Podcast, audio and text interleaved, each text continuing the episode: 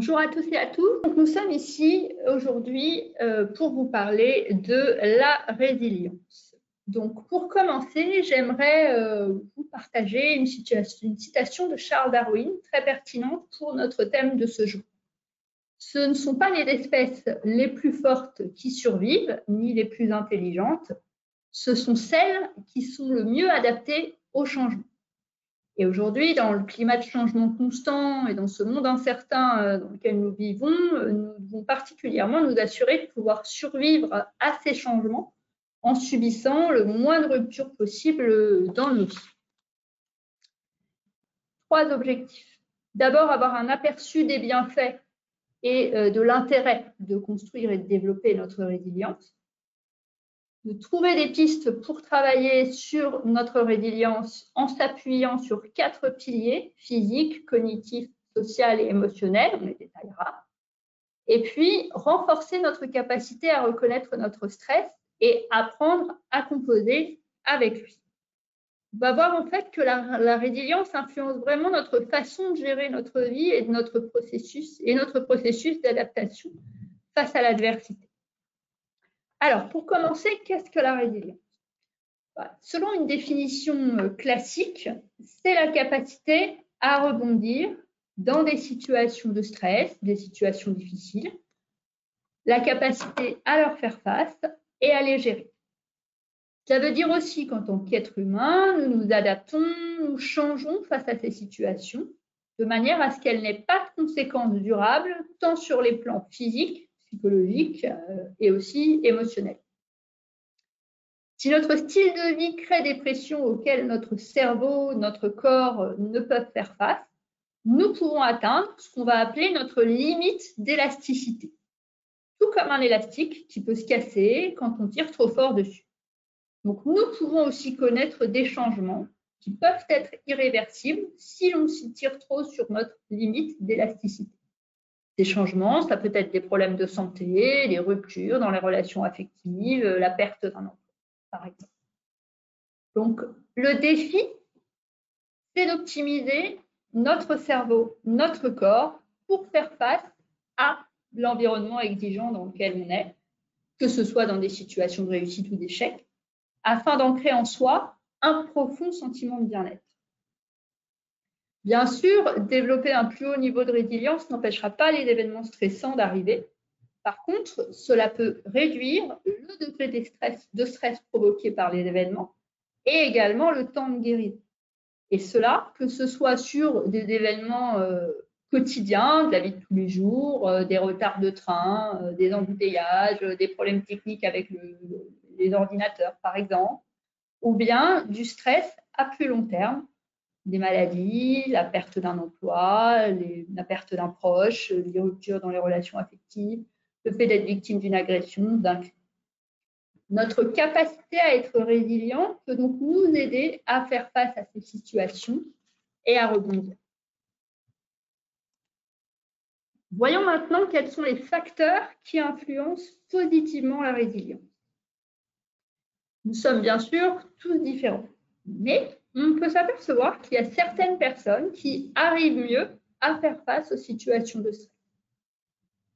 Il y a certains facteurs qui semblent exister et qui semblent amener des personnes à réagir plus positivement aux expériences difficiles de la vie.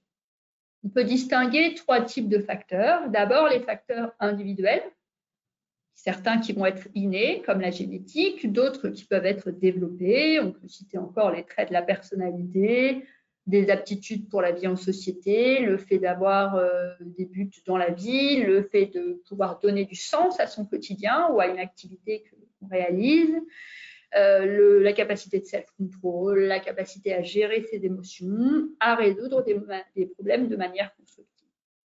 Cela inclut aussi notre santé physique et notre état de bien-être. Le second facteur qui influence positivement la résilience, c'est notre histoire et nos expériences personnelles. C'est-à-dire tous les événements, toutes les relations de notre passé qui vont influencer notre façon de percevoir les situations stressantes.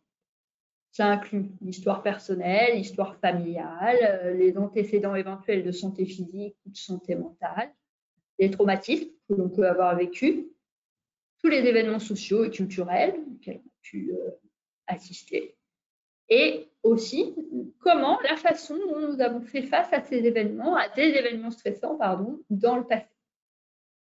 Enfin, le troisième facteur qui influence positivement la résilience, c'est le soutien de notre communauté et de la société. Ce soutien est apporté par notre famille, nos amis, les membres de notre communauté, de notre environnement de travail, même euh, dès l'enfance, euh, notre environnement scolaire. Et ce sentiment de connexion aux autres et le sentiment de sécurité que nous apportent ces réseaux peuvent nous aider à amortir les chocs pendant les périodes de stress. À l'inverse, voici quelques facteurs qui empêchent, qui freinent la résilience. Le fait d'être dans un environnement négatif, le manque de sentiment de connexion aux autres, voir, le manque aussi de soins physiques et émotionnels, qui relève là de la, du besoin primaire de l'être humain, notamment tout ce qui est besoin physique, de confort et de sécurité. Et puis notre perception des événements et des situations. Maintenant, qui sont donc les personnes résilientes Quand on a parlé, quand on a défini tout ça et quand on a dit tout ça? Ben, en fait, on se rend compte que les personnes les plus résilientes, ce sont celles qui peuvent définir, identifier les facteurs qu'elles peuvent contrôler et ceux qu'elles ne peuvent pas contrôler. Ça leur permet ainsi de concentrer leur temps et leur énergie sur des situations dans, dans leur sphère d'influence directement. Je vais vous partager maintenant une nouvelle citation, cette fois-ci du philosophe Marc Aurèle, qui résume bien ce que nous venons de voir. Ainsi, la clé pour construire notre propre résilience n'est pas seulement notre capacité à changer notre façon d'analyser concrètement la situation, mais aussi d'être conscient de ce que l'on peut changer et de ce que l'on ne peut pas contrôler. Nous allons voir maintenant ce que nous pourrons faire concrètement pour construire notre propre résilience. Pour cela, on peut s'appuyer sur quatre piliers de la résilience. Les piliers cognitifs, social, émotionnel, physique, qui font référence aux quatre piliers du développement personnel. Plus largement, mais ils s'appliquent aussi à notre capacité à construire notre propre résilience dans notre vie de tous les jours. Voyons le premier pilier, qui est le, pilier physique. Avec une nécessité, un objectif de préserver sa santé physique, et notamment en favorisant l'activité physique, l'exercice physique. Pourquoi? Parce qu'on sait que la santé physique a un impact important sur la santé mentale et vice-versa. On sait également que la santé physique et le bien-être ont un impact important sur notre résilience. Et l'exercice physique va permettre d'améliorer, d'entretenir. Ainsi, l'exercice physique régulier augmente le taux de sérotonine, qui est un neuromédiateur qui va influencer l'humeur, le sommeil, l'appétit, et qui a aussi un lien euh, notamment avec la dépression. L'exercice physique va aussi augmenter l'endorphine, une substance chimique du cerveau qui, elle, va remonter le moral. Donc l'exercice physique reste une priorité. Euh, bah, c'est de vous demander ce qui est possible pour vous, de le faire vraiment dans l'idée d'un point avec vous-même et non pas dans une forme d'injonction, je devrais, il faudrait, ou euh, de, quête d'absolu. Donc, peut-être prendre quelques instants pour vous-même pour réfléchir à quel est votre rythme en termes d'exercice physique. Qu'est-ce que vous pourriez faire de mieux, de différent, en compte évidemment des obligations personnelles et professionnelles, on y reviendra un peu plus loin, d'identifier aussi ce qui vous empêche de pratiquer et ce que vous pourriez faire concrètement pour surmonter ces obstacles? Le deuxième axe de euh, ce pilier physique, c'est la préservation et l'amélioration de la qualité du sommeil. Parce qu'en effet, le sommeil euh, joue un rôle fondamental pour l'être humain. Donc le sommeil joue effectivement ce rôle fondamental de régénération, de régulation, de euh, récupération et d'intégration également des événements survenus dans la journée. Donc voici quelques idées pour améliorer, vous aider à améliorer la qualité de votre sommeil. Là encore, ce qui va être important, c'est de trouver ce qui va le mieux fonctionner pour vous, ce qui vous parle, ce avec quoi vous êtes le plus à l'aise, ce qui est le plus efficace pour vous. Mais l'idée, globalement, c'est de créer une forme de routine. C'est-à-dire, par exemple, vous vous couchez à la même heure euh, tous les jours. Le plus efficace, c'est aussi de se lever tous les jours à la même heure, une régularité, une forme d'habitude une routine qui vous conditionne pour euh, vous mettre dans les meilleures conditions, en tout cas pour dormir. Euh, par exemple, si vous brossez les dents, avoir des étapes pour se démaquiller, changer de vêtements, etc. Euh, peut-être prendre, prendre une douche, enlever une chaussure l'une après l'autre, par exemple. Et également des éléments de confort dans votre environnement, c'est-à-dire s'assurer que votre chambre soit dans l'obscurité, maintenir une température agréable, privilégier un environnement calme Éviter tout ce qui est excitant, stimulant, comme la caféine ou boire de l'alcool. Au besoin, prenez à l'inverse euh, un verre de lait chaud avant de vous coucher, une tisane qui va permettre d'apaiser un peu euh, l'état. Euh, et puis aussi tout ce qui est technique de relaxation, écouter des livres audio, lire des livres, couper les écrans. Voilà pour ce premier pilier sur lequel s'appuyer pour renforcer sa résilience. Je vais laisser maintenant ma collègue Anaïs prendre la suite. Merci Estelle. On passe donc au deuxième pilier sur lequel on peut s'appuyer pour favoriser notre résilience et ce pilier, c'est le pilier cognitif. la sphère cognitive regroupe nos capacités d'attention, de concentration, de mémorisation, de planification et aussi nos processus de pensée. Ce qu'on a observé chez les personnes qui avaient de bonnes capacités de résilience, c'est que souvent, elles avaient en effet cette euh, capacité de marque, définie par Marc Aurel à déterminer ce sur quoi elles avaient le contrôle ou pas. Euh, donc notamment des attentes réalistes.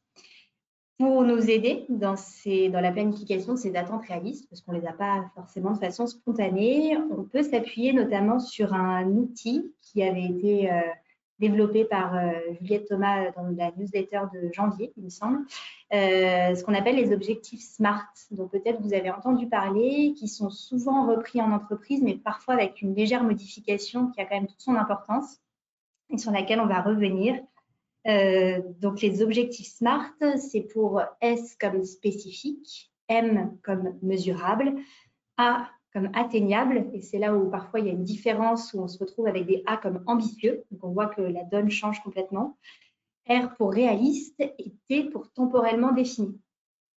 Donc l'idée euh, de cet outil, c'est de pouvoir en fait mieux définir euh, les attentes qu'on veut pouvoir atteindre, euh, notamment donc avec la sphère spécifique, c'est-à-dire que si je dis dans ma vie que je souhaite être heureuse, c'est un bel objectif et en même temps être heureuse pour moi est évidemment quelque chose de différent que par rapport à ce qu'est être heureuse pour Estelle. Et donc ça va être important d'être précis et individualisé par rapport à ce que ça veut dire pour moi d'être heureuse. Donc, euh, être heureuse, eh ben, est-ce que c'est passer un temps défini avec mes proches par jour? Est-ce que c'est pratiquer euh, une activité physique régulière? Est-ce que c'est avoir un, travail qui me plaît? Euh, Qu'est-ce que ça veut dire pour moi d'être heureuse? Et quelles sont les actions spécifiques que ça va impliquer dans ce processus? Euh, ensuite, le M de mesurable, pareil, il existe des échelles d'évaluation du bonheur, euh, mais c'est beaucoup plus facile de pouvoir observer si en effet, dans ma semaine, j'ai réussi à aller à un travail qui me plaise, euh, si j'ai pu voir mes proches et si j'ai pu pratiquer une activité physique, plutôt que de faire une échelle systématique pour évaluer mon niveau de bonheur. La notion d'atteignable, ensuite, qui va aller en lien avec la sphère euh, réaliste et qui va prendre en considération à la fois mes ressources internes, quel est mon niveau de fatigue euh, actuel, et puis aussi mon environnement externe dont Estelle a pu nous parler. Euh, et là, vraiment, l'idée, c'est de pouvoir se mettre en confiance en commençant potentiellement peut-être un peu en dessous du niveau de ressources qu'on peut avoir, mais pour pouvoir favoriser le changement par la suite et induire un cercle vicieux plutôt un cercle vertueux plutôt qu'un cercle vicieux où je vais me mettre en échec, donc je vais me démotiver, me démoraliser, je vais avoir de moins en moins envie d'initier des actions par la suite. Et temporellement défini, c'est pour euh, aider notre cerveau, euh, qui parfois euh, peut être un peu fainéant, et c'est beaucoup plus facile pour lui déjà en fait de commencer une planification au niveau interne en se disant ok ben là par exemple l'activité physique cette semaine c'est juste pas envisageable parce que j'ai un emploi du temps qui ne me le permet pas euh, mais la semaine prochaine, oui, je pense que ce serait possible et bah, peut-être que je suis en mesure de faire aller 10 minutes de marche par jour. Euh, et là, on voit que déjà, en fait, on va induire un état de changement au niveau de notre cerveau avec euh, cette notion de temporalité. A contrario, des processus cognitifs et notamment des pensées qu'on pourrait qualifier de contre-productives, on a observé que certains mécanismes de pensée pouvaient être moins favorables au développement de notre résilience. Alors l'idée, euh, un peu comme l'activité physique de tout à l'heure, c'est pas d'aller se condamner de nouveau, c'est juste d'être en capacité de prendre conscience de ces processus de pensée et, euh, et, de savoir tout simplement les identifier. Donc au, au niveau des type de, de pensée qu'on peut avoir. On va retrouver euh, tout ce qui est impératif, les il faut que, je devrais, euh, tout ce qui est généralisation, je suis nul tout le temps, tous les jours dans ma vie. Euh, de pouvoir, de pouvoir être en capacité alors d'avoir un regard objectif sur des situations qui peuvent être difficiles, mais si on est toujours en train d'imaginer le pire, on va aussi être dans un mécanisme qui va nous empêcher euh, de voir potentiellement des solutions qui pourraient nous aider à euh, sortir d'une situation. Donc par rapport à ces modes de pensée qu'on peut avoir, déjà d'avoir cette idée que je ne suis pas forcément la seule euh, à avoir tendance à généraliser, ça peut être aidant. Et puis, de cette prise de conscience va nous aider potentiellement à avoir un certain recul vis-à-vis de cette pensée. Et si vraiment on n'y arrive pas du tout, voilà, si si on est vraiment dans le je suis nul, la vie est nulle, tout est nul autour de moi, euh, il y a quelques outils qui peuvent être intéressants d'utiliser. Euh, déjà, le fait de passer par l'écrit, euh, c'est-à-dire qu'au lieu là d'être dans un processus complètement interne qui mouline, je vais essayer de pouvoir mettre toutes ces pensées-là par écrit, un peu comme si j'allais au cinéma, au lieu d'avoir le vidéoprojecteur dans ma tête, eh ben je le passe sur l'écran en face de moi. Si ça, ça fonctionne toujours pas, il y a certains exercices qui peuvent être utilisés en individuel, notamment l'exercice euh, de la meilleure amie ou du meilleur ami ou de l'avocat ou de l'avocate. Euh, l'idée étant d'imaginer, euh, OK, si là, mon meilleur ami venait me voir et me disait je suis nul, qu'est-ce qu'on penserait en fait de, cette affirmation-là? Est-ce qu'on serait d'accord avec cette personne? Est-ce qu'on aurait l'impression qu'il est nul tout le temps et en toutes circonstances? À voir. Et puis, on peut aller un peu plus loin euh, en étant cette fois-ci euh, avocat de nous-mêmes. Euh, OK, potentiellement, on peut avoir ces idées-là, mais est-ce que l'avocat pourrait nous défendre et nous donner des exemples de toutes les situations où finalement on n'a pas été forcément trop nul? Donc là, ça nécessite évidemment quand même d'avoir un, certain degré d'énergie, parce que si on est trop fatigué ou trop déprimé, même cet exercice-là, il peut être compliqué à mettre en place, en tout cas de façon autonome et individuelle. Et puis, euh, si on a envie aussi de s'appuyer sur l'extérieur, c'est euh, également possible avec ce même type d'exercice. C'est-à-dire que quand vous décrochez votre téléphone euh, pour appeler un membre de votre entourage sur qui vous savez que vous pouvez compter et qui, de préférence, a tendance à être bienveillant avec vous ou bienveillante avec vous, c'est un peu le même exercice que vous faites, mais en incluant quelqu'un d'autre. donc, ça va nous permettre potentiellement d'avoir l'avis de quelqu'un d'autre et d'arrêter d'être en moulin et en rumination en permanence dans notre cerveau. C'est ce qui va nous permettre euh, de passer au pilier suivant. Donc après la sphère cognitive, on va explorer la sphère euh, sociale, donc avec le pilier social. Euh, et là, on continue avec les philosophes, cette fois-ci avec la citation que l'homme est un animal politique, mais politique au sens de social. En effet, beaucoup d'entre nous, si ce n'est quasiment tous, avons besoin d'avoir des relations sociales et si possible avec des interactions en général positive. Ce qui va être important d'avoir en tête, c'est qu'évidemment, certaines interactions vont être plus ou moins agréables, ça ne veut pas forcément dire qu'elles sont négatives. Et pour ça, on peut avoir des outils de communication. Donc, celui euh, sur, lequel, sur, lequel, on s'appuie souvent, c'est ce qu'on appelle la communication non violente, donc la CNV. Euh, où on va essayer, notamment en cas de situation conflictuelle, de maintenir une communication et si possible d'amener des solutions qui vont nous permettre d'améliorer la, la situation actuelle. Donc au niveau du principe de la communication non verbale, l'idée c'est déjà d'utiliser le jeu quand on parle, euh, c'est plus engageant. Euh, ça évite aussi euh, les process de généralisation. Et l'émetteur, donc la personne qui engage la conversation, dans la façon de s'exprimer, va essayer d'aller cibler un comportement précis du récepteur, donc la personne à qui il adresse ou elle adresse le message, en ne ciblant pas la personne dans son entièreté. Donc là aussi, d'essayer d'être vigilant à tout ce qui est process de généralisation. Donc plutôt que de dire tu es quelqu'un de méchant, euh, de cibler un comportement précis. Quand tu es euh, venu ce matin et tu as dit que j'étais stupide, voilà, on cible le comportement précis. Et après, on va introduire la notion d'évoquer notre propre émotion. Bah, je me suis sentie agressée, je me suis sentie triste. Euh, ça permet aussi de cibler le comportement et de cibler ce que ça a provoqué chez nous. on a évidemment tous des degrés de sensibilité qui peuvent être différents, donc c'est important de l'avoir en tête. Euh, une fois qu'on a ciblé le comportement, exprimé ce que ça avait suscité chez nous, euh, l'idée c'est de pouvoir euh, amener une, piste de solution pour faire en sorte d'améliorer les, communications par la suite. Donc, bah, j'aimerais bien qu'à l'avenir, tu sois vigilante au vocabulaire que tu emploies, par exemple. Au niveau des connexions sociales, avec cette communication euh, efficace, on essaye de favoriser bah, le dialogue. Alors, ça peut être euh, nos collègues, euh, les membres de notre famille, les amis. et ça va être important de savoir aussi identifier quelle personne peut être bienveillante et bonne pour moi en quelle situation.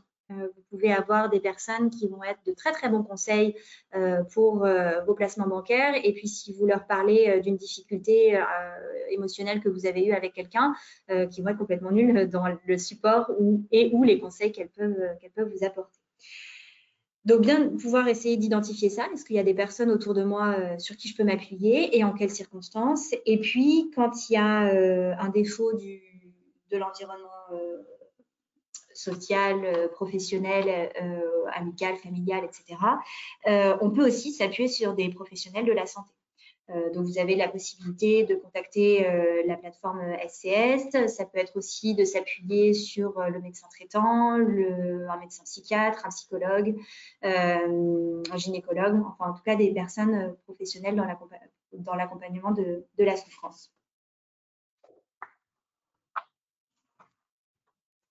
On va donc pouvoir passer au pilier suivant, à savoir le pilier émotionnel et de même identifier quelles sont les ressources qu'on a pu euh, observer chez des personnes qui avaient de meilleures capacités de résilience. Euh, et on parle notamment de l'intelligence émotionnelle et la capacité à gérer nos émotions. Alors là, on a marqué canaliser et contrôler nos émotions, quelque chose un peu plus souple. En tout cas, c'est euh, encore une fois avec beaucoup de bienveillance de savoir tout simplement déjà identifier quelles sont les émotions que je suis en train de euh, ressentir. Ce n'est pas toujours évident. Euh, en plus, vous avez des émotions comme la colère qui parfois peuvent aller camoufler d'autres émotions. donc, rien que déjà cette première prise de conscience de comment est-ce que je suis en train de de vivre euh, la situation actuelle. Est-ce que je me sens euh, en colère? Est-ce que je me sens triste? Est-ce que je me sens euh, désespérée? Est-ce qu'il y a quand même un peu de joie qui pointe le bout de son nez de temps en temps? De pouvoir mettre des mots précis sur ces émotions et ensuite d'avoir une, relation à l'émotion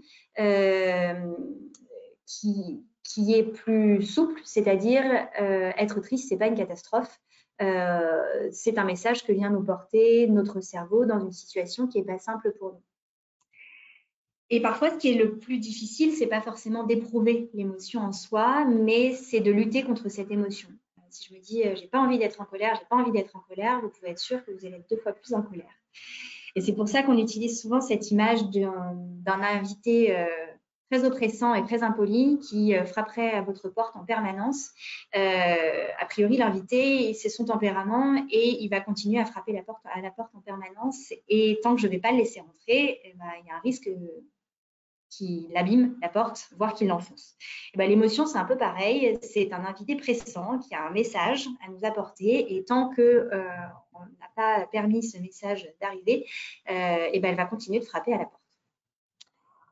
Donc l'idée, déjà, c'est de pouvoir identifier cette émotion et éventuellement d'essayer de comprendre quel est le message qu'elle vient nous apporter. Quand je ressens de la tristesse, euh, souvent, l'émotion vient nous dire bah, peut-être que là, tu as besoin de prendre un peu plus soin de toi en ce moment.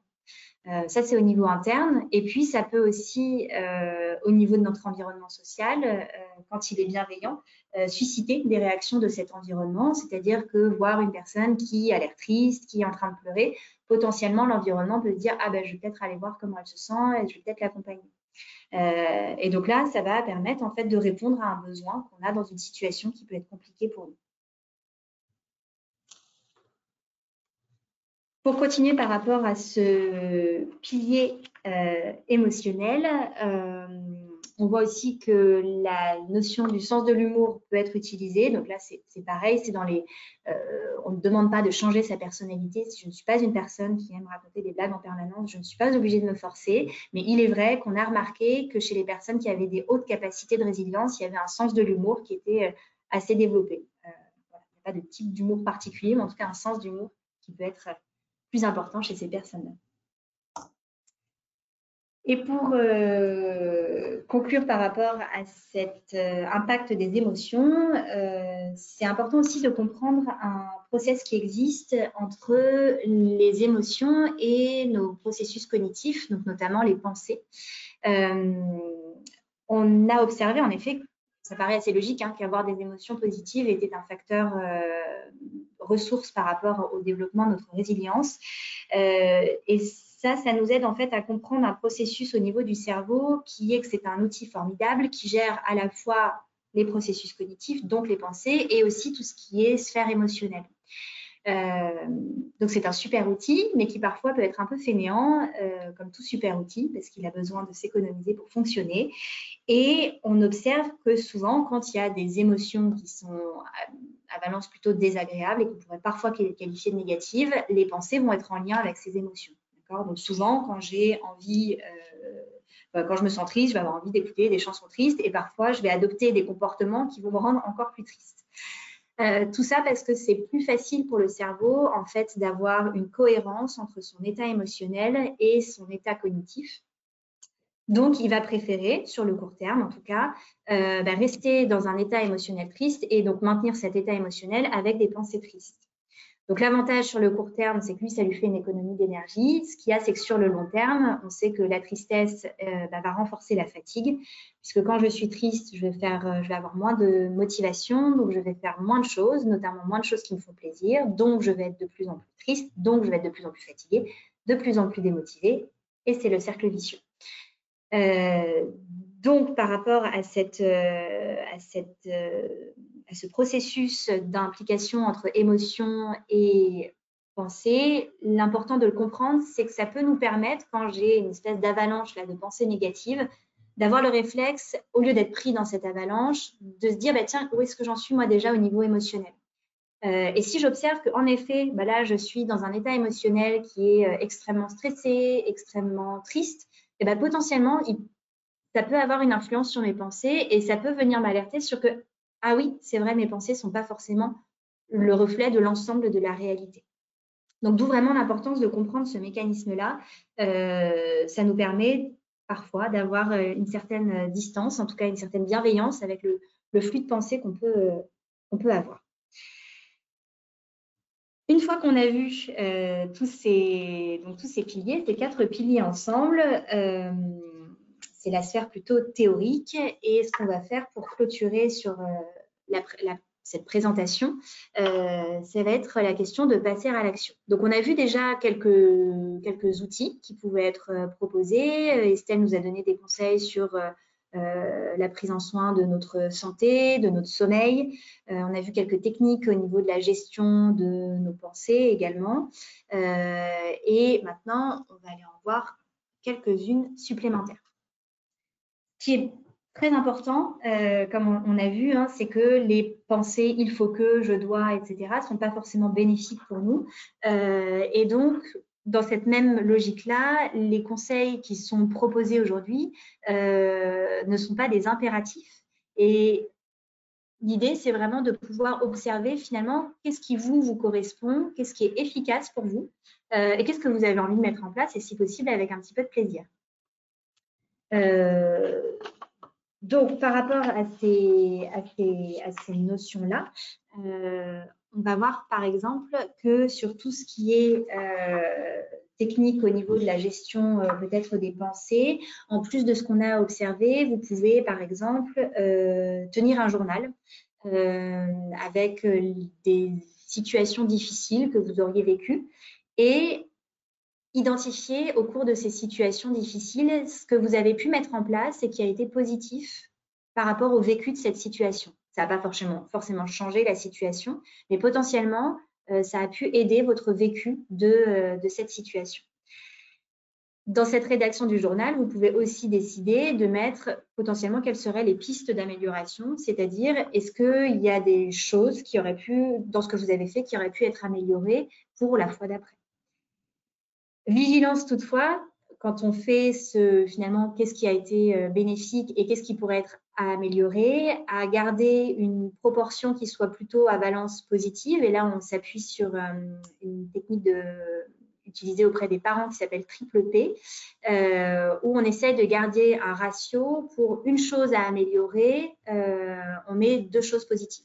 Donc, si dans un, événement, j'ai observé que j'avais été euh, efficace sur euh, deux points, euh, j'en mets une à améliorer. et si je mets deux choses à améliorer, eh ben, je devrais en mettre quatre en, points positifs sur lesquels j'ai été efficace.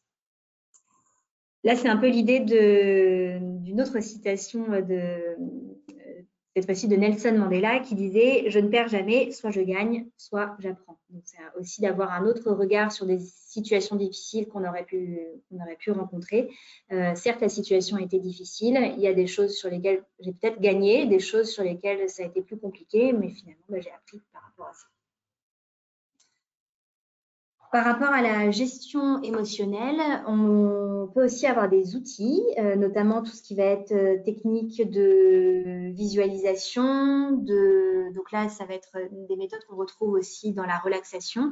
Donc la visualisation, ça peut être essayer d'apporter en fait un, apaisement émotionnel qui va aussi en fait permettre de relancer la machine euh, du cerveau au niveau de la planification, de trouver des solutions.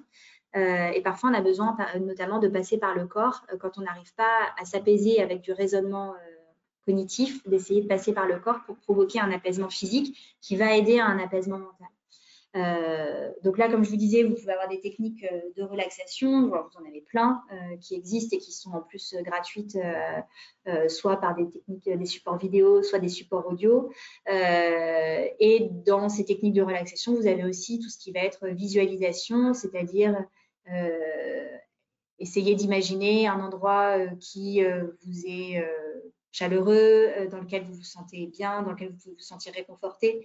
Ça peut être d'imaginer aussi des odeurs, si vous ne pouvez pas les avoir directement avec vous, ou d'imaginer un, son ou une musique, c'est pareil, sauf si vous pouvez les avoir directement avec vous. Et là, vraiment, ça va être important de savoir identifier ce qui vous, vous parle. Il y a des personnes, selon les techniques de relaxation, elles vont plus ou moins adhérer. Euh, vous pouvez avoir des techniques de relaxation qui sont progressives. Euh, et là, je vais essayer d'induire un, état de détente euh, en fonction de chaque partie de mon corps. et puis d'autres, on va passer par de la relaxation où d'abord, va y avoir une contraction et ensuite une détente. Et ça, pour des personnes qui ont du mal avec la relaxation, ça peut être un bon début. Euh, vous avez aussi tout ce qui peut être technique de méditation, pratique de la méditation. Et là, c'est pareil, ça va être important d'identifier est-ce que c'est quelque chose qui vous parle euh, ou pas. Euh, parce que l'objectif, c'est vraiment là, avec beaucoup de bienveillance, de pouvoir cultiver nos ressources. Donc, pour finir par rapport à cette, à cette présentation théorique, l'objectif, encore une fois, c'est de pouvoir ici présenter des outils dont vous pourriez éventuellement vous saisir pour développer votre résilience. Euh, et de finalement être par la suite beaucoup plus à même de jongler avec euh, ce que peut nous apporter la vie. Nous n'aurons pas le contrôle sur les événements qui vont arriver, comme le disait très bien Estelle, euh, mais par contre, il y a certaines choses sur lesquelles on peut avoir le contrôle, et notamment ces, quatre piliers qu'on a pu vous présenter aujourd'hui. donc, dans la notion de résilience, ce qui, est important, c'est à la fois de cultiver cette bienveillance, de ne pas aller se mettre une pression en plus en disant il faut que je sois euh, un super homme ou une super femme face à des événements qui peuvent être extrêmement douloureux. Et c'est aussi de se dire que ce n'est pas parce que j'accepte les événements de la vie que je suis dans une posture de résignation. Euh, on va être, euh, quand on parle d'acceptation, c'est encore une fois accepter ce qui peut être changé, savoir identifier ce qui, ne peut, ce qui peut, ne peut pas l'être, et puis d'avoir la force de faire la, distinction entre les deux. Voilà pour cette euh, présentation. On vous remercie beaucoup de votre attention. On vous souhaite de passer une agréable journée. Euh, voilà.